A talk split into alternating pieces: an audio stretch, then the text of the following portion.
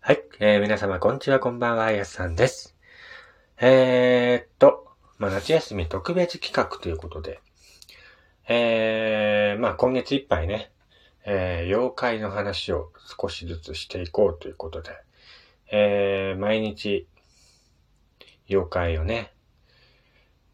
一人ずつ紹介していくということで、えー、今ね、ぼちぼち話したり話せなかったりしてますけども、えー、本日ね、紹介する妖怪は、雨降り小僧という妖怪を紹介したいなと思います。雨降り小僧。まあ、簡単に言えばね、雨を降らせる妖怪なんですけども、えー、子供の妖怪なんですね。見た目が子供なのでね。雨がしょぼしょぼ降る夜によく現れて、何をするでもなく、黙々と歩き回る。もちろん自分で雨を降らせることもできる妖怪。ある時、峠の狐が魚をやるから雨を降らしておくれと頼んだ。小僧が承知したというと、あたりはみるみる暗くなっていった。そして手に持っちょうちんを一振りした途端、一気に雨が降り出したと言われています。妖怪というよりは、神様と呼ぶべき存在なのかもしれません。最近本当に雨が多いのでね、雨降り小僧がその辺歩いてるんじゃないかなと思いながら、えー、歩いてるんですけども。皆さんはどう思いでしょうか？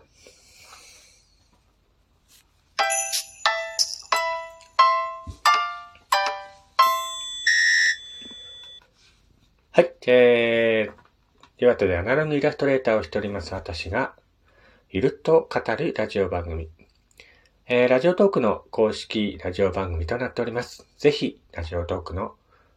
アプリから聞いている方はリアクションボタンの方をよろしくお願いいたします。ということでね、さっき話した雨降りこそご存知でしょうか？本当に雨が降るとね、なんかそういう妖怪がね、いるんではないかなと、昔はよく言われていましたけども。まあ、天気をね、左右する妖怪。どうなんですかね。まあ、えー、雨降り小僧といえばね、昔あった映画で、えー、豆腐小僧というね、あのー、日本のアニメーション映画がありまして、えー、確か2011年の4月に公開された映画なんですけども、えっ、ー、と、京極夏彦さんね、妖怪とか、まあ、そういったのを研究している方なんですけども、日本の小説家の京極夏彦さん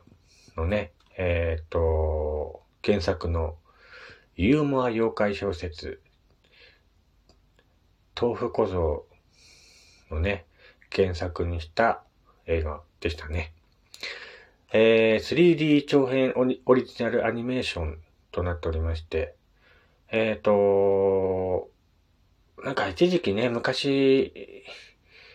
流行った、流行ったっていうか、なんか、CD を使ったね、映画がたくさん公開されていた時期がね、ありまして、その時に、えー、公開された映画の一つで、豆腐小僧というね、映画があったのを皆さん覚えてますでしょうか？もう2011年の映画なんでね、もう10年以上ぐらい前かの映画なんですけども。えーと、確かね、キャッチコピーが妖怪なのに人を怖さからせることができない。でも、君にしかできないことがある。といった、えー、映画だったと思うんですけども。えー、っとね、確か江戸時代まあ、妖怪なのに人を驚かせることができない豆腐小僧は、いつも父親のみこし入道に怒られてばかり。悲しくなった小僧は、別れたおっかさんを探すために、目付役の人とね、旅に出たんですけども、狸に騙され、お堂に閉じ込められてしまい、ようやく出られた世界は200年後の現代の世界だった。どこにも妖怪の姿を見つけられない現代で、小僧は妖怪の見える少女、村田愛と出会うといったとこからストーリーが始まっていくお話でしたけどもね。覚えてますかね？まあ僕もね、リアルタイムで見たわけじゃないんですけども、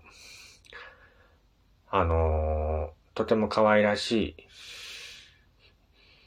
い妖怪だったなっていうのを覚えてますね。まあ確かね、豆腐小僧の声を演じていたのが深田京子さんなんですよね。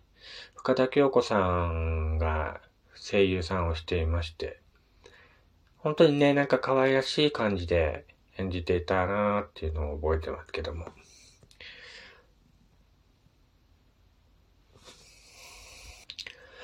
原作の本はね、なんか本当にもっと暗い、まあダークでね、大人向けの内容の原作だったんですけども、そちらの原作をですね、えっ、ー、と、可愛らしいイラストのね、豆腐小僧というキャラクターを使って作った、まあ子供向けにね、作られたアニメーションなんですけども、まあね、あのー、子供向けに作られた、えー、映画だけあってですね、まあ大人の人が見たらつまんない、つまんなく感じるかもしれませんけども、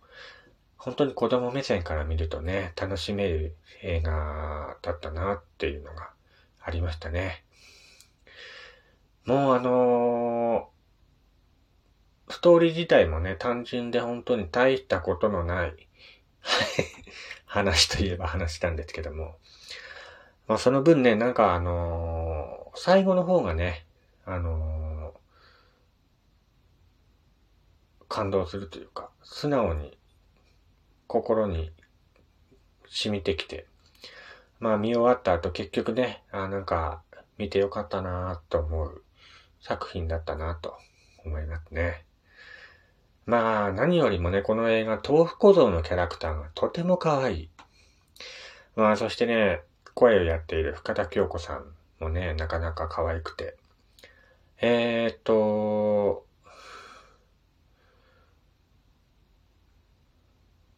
なんて言うんですかね。本当にあの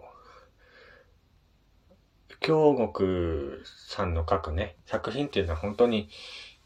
基本的にね、あの、ドロドロというか、ダークというか、重たいイメージを持つかと思うんですけども。まあ、見事にそれをね、裏切られた作品だったなと思います。まあ、今の時期ね、あのー、夏休み、子供に見せたい映画であればね、ぜひ、この豆腐小僧をおすすめしたいなと思います。